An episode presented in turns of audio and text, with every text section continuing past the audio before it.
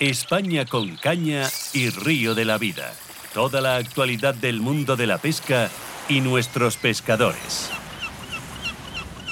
Bueno, os he comentado que hoy, hoy Oscar Arratia, hoy Oscar Arratia ha lucido. Hay que, hay que reconocerlo y cuando las cosas se las hace bien nos quitar, pues hay que decírselo. Porque últimamente, últimamente tiene tantas obligaciones que, que a veces se nos despista un poquito. Don Oscar Arratia, buenos días. Buenos días, eh, Marcos, un saludo para todos los siguientes. Las cosas siempre se hacen bien o, mejor, ¿no? Si se puede siempre. Eh, sí que es verdad que hoy traemos pues un poco un personaje público, vamos a llamarlo así, porque al final eh, es reconocido, no solo ya en España, sino en todo el mundo, porque ¿quién no ha oído hablar de los gallos de León? esos gallos del cubeño. Bueno, pues tenemos a, la persona responsable, aunque hoy vamos a hablar de moscas para el verano, eh, porque también es un gran montador de moscas, pero ¿quién no ha oído hablar de, estos preciosos gallos? ¿no? Él se llama Tomás Gil. Buenos días. Don Tomás, buenos días. Buenos días, Marcos. Buenos días, Oscar. Bueno, va todo? Bien, bien, bien. Además, yo ya lo he dicho al principio, eh, hoy hoy poder tenerte en los estudios, bueno, no los estudios, en las ondas de, de Intereconomía en España con Caña Río de la Vida, es tener al top, mm, tener al número uno. Eh, además, tu reconocimiento internacional es tan grande que uno cuando, cuando ha hablado con amigos de, de otros lados, de, ya no de España, y cuando eh, sale el nombre de Tomás Gil, se ponen de pies. Hombre, dejar amigos por todos los sitios es bonito. Eh, el resto es el trabajo y es la constancia. He tenido la suerte de vivir de, lo que más me gusta y, eso pues es lo que a mí me hace un gran favor que me digáis estas cosas porque en el fondo no me las merezco. Eh, lo único que lo único que soy es un pollero y un envuelve hilos. Se acabó. Vaya definición que se ha, se, autopuesto, ¿verdad, Oscar? Eso sí, pisa charco, siempre. Eso es la grandeza de la humildad, ¿no? Eh, que también que también la tiene Tomás y, para nosotros es importante, ¿no? Que también, a pesar de que, seas una estrella, ¿no? Porque al final hay que decirlo, ¿no? Eh, Tomás en Estados Unidos eh, ha llegado a vender plumas de gallo, de sus gallos, y está reconocido a nivel mundial. Entonces, esta humildad todavía le genera muchísimo, todavía muchísimo para él, ¿no? Eh, Tomás, sí que hablábamos hoy, queríamos hablar un poquito de estas moscas, porque también eres un extraordinario montador, lo podemos eh, ver por, el, tu canal de YouTube, pero eh, hemos llegado a meses eh, como julio, donde los meses apretan, y yo sé que tú estás sacando buenas truchas ahora en estos momentos. Cuéntanos un poquito qué moscas debemos llevar a nuestros ríos, sobre todo por León. Bueno, mira, yo como sabes pesco casi todos los días, es la, desgracia que tengo, y, lo que mejor están pescando ahora mismo son los claros. Eh, yo personalmente pesco con tricópteros, eh, verde, el de topo, el de buitre, la matadora, la cascuda, son tricópteros que, que están en todos los manuscritos y la verdad que llevamos mucho tiempo sin pescar con ellos y las truchas van aprendiendo y vuelven otra vez a comer los trilópteros. Eh, los colores para pescar, pues, pues, los carnes, los amarillos, los verdes claros, como no las hormigas, hormigas de, junio, julio, e incluso las tormentas de agosto, pues van bien. Y, las ahogadas, pues eh, nuestra pesca leonesa, pues los tenemos claros completamente, como hormigas, carnes, salmones, amarillos, lilas, los rosas, los grises, toda esa variedad de colores claritos que, que de moverse las truchas. Un poco el insecto que montamos o utilizamos es el que vemos en el río. Y, prácticamente son lo, único que vemos ahora son tonos claros, quitando, quitando los ríos estos de las salvajadas de los 40 metros cúbicos, 50 metros cúbicos, que yo no sé con qué y por qué lo hacen, que ahí volvemos, no sabemos ni con qué pescar. Porque tenemos ríos como el Esla, como... Eh, Tomás, afecta muchísimo a, lo que es la calidad de la trucha eh, estas subidas y bajadas de los ríos, de los caudales. Esto es una salvajada. Vamos a ver, si quieren sacar un canal de riego paralelo, eh, ¿Sabes lo que pasa? En León importa muy poco todo lo que tenemos. Si esto cae en cualquier comunidad que no sea de Castilla y León, yo te digo que esto está explotado. No, no, entra en la cabeza que un río como el Esla esté soltando 45 metros cúbicos por segundo y que vaya por el río.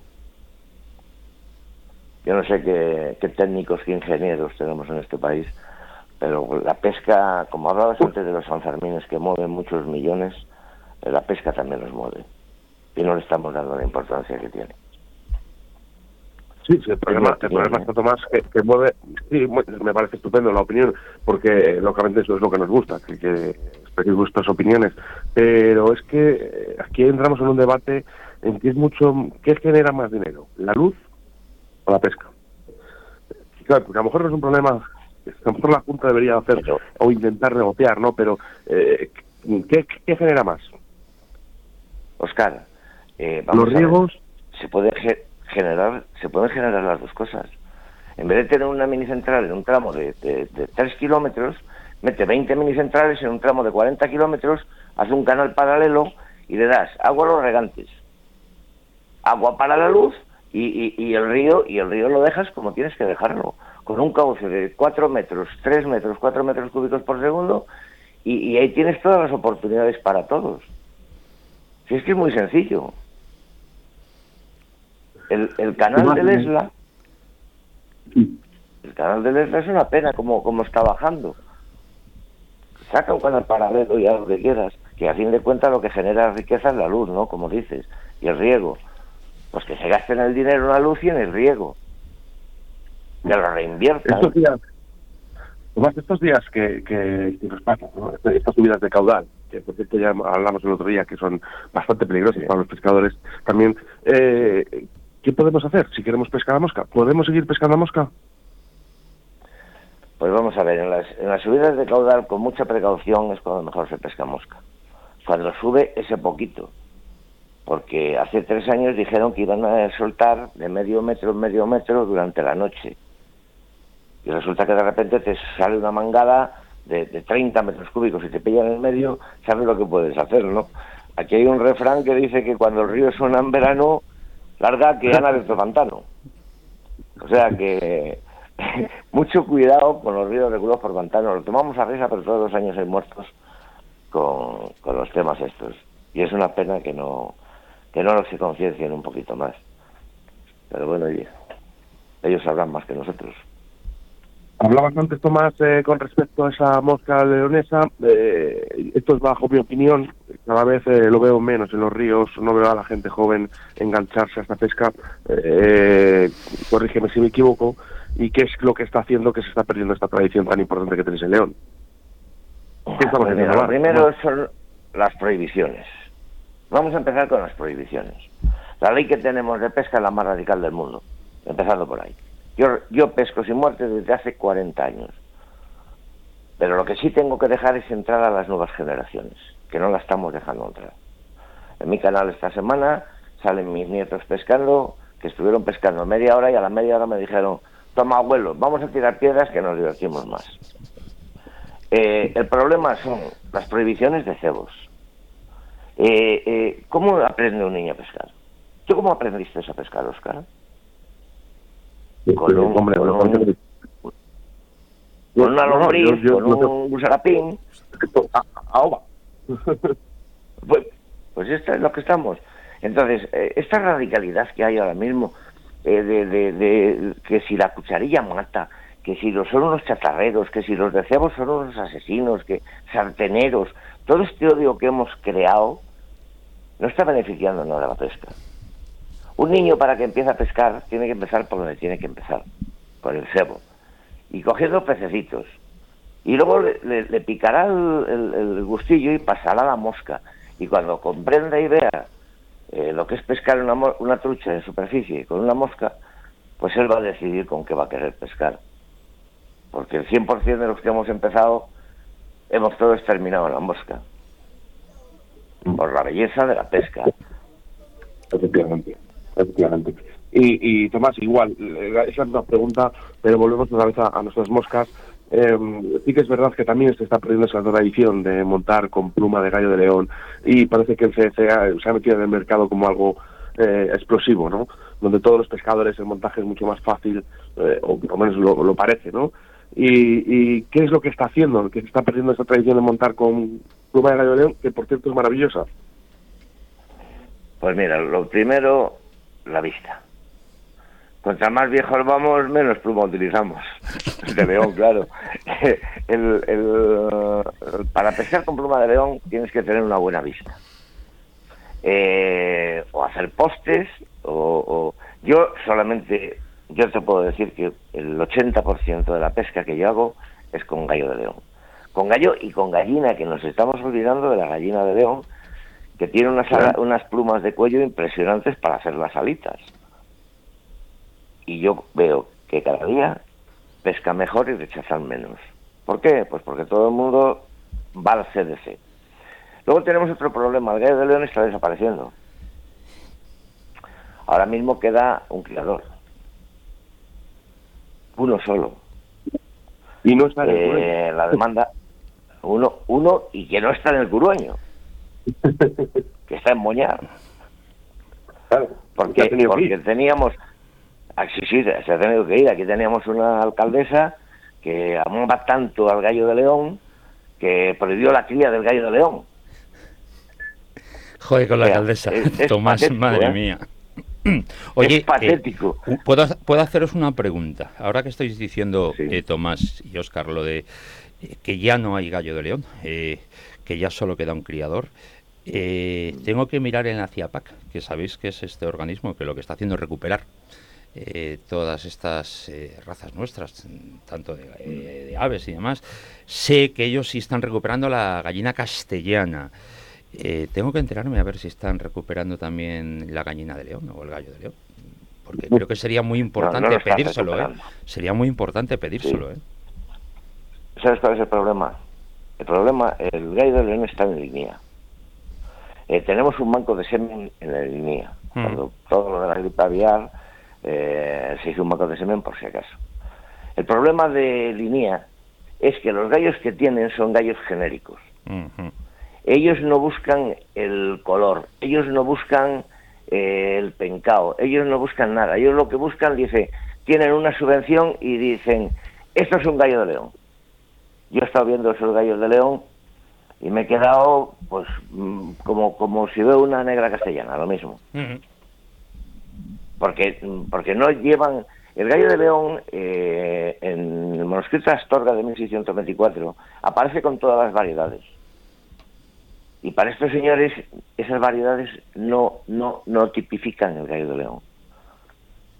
Entonces, ya empezamos mal. Que tienen un gallo, que lo han cruzado el, pardo con el indio, eh, pata amarilla, no tiene pencao, eh, que, si el gallo de león desapareciera, yo creo que no podríamos volver a conseguir el gallo de león con lo que tienen. Y el problema mayor que tenemos, precisamente, es ese. Las instituciones eh, que, vamos a ver, un pueblo como la Cándana, que es conocido en el mundo entero por el gallo de león, y resulta que sale una normativa municipal que prohíbe eh, de momento nombra todo rústico de calidad. Si en el rústico de calidad no se puede criar. Entonces, todas las explotaciones que estaban dadas de alta, que eran dos, tuvieron que dejarlo. Entonces, eso es lo que apuestan Ha cambiado por fin el ayuntamiento ahora. Veremos a ver si el nuevo alcalde, como prometió, iba a quitar esa normativa absurda y, puede dejar entrada otra vez a nuevos criadores a gente que venga de fuera. Yo os puedo decir que hace tres años quiso venir a este pueblo eh, un periodista, eh, Miguel Herrera, eh, escribe en el diario de Burgos, escribe, es un gran escritor, y resulta que llegó y se encontró que no podía criar en el pueblo. Un, niño, un hombre con dos hijos pequeños que ayuda a la escuela, que ayuda a todo lo que tenemos en los pueblos. Y no le dejaron entrar. Y era el sobrino de Juan Vicente Herrera. Y por mucho que movimos las cosas, eso no se cambió. Entonces, ese es el problema que tienen ahora mismo los pueblos, la España vaciada y, y el que quiera, vamos, el que quiera vivir del gallo de león. Ese es el problema, que lamentablemente tenga que irse a boñar a criar gallos de león. Pues es una pena. Bueno, Oscar, la última para cerrar. Pues eh, sí, eh, esperemos que se solucione, por supuesto, este problema con el gallo león, que siga, ¿no? que para mí es una tradición, eh, de hecho ya lo queda marcado en el, manuscrito de Astorga. Tomás, hay montadores, se me ocurre ahora mismo Arturo Molinero, que han optado ¿no? por hacer sus moscas y combinar ¿no? el gallo de león con el TF. Me gustaría saber tu opinión sobre esto y sobre todo a la gente más joven que nos está escuchando en estos momentos y quiere aprender a, usar eh, o montajes eh, con gallo de león, ¿qué recomendación le harías? Mira, eh, cualquier cosa que se pueda mezclar es buena. Ni el CDC es lo mejor, ni el gallo de león es lo mejor. Lo mejor es lo que lo que quiere la trucha, lo que come la trucha.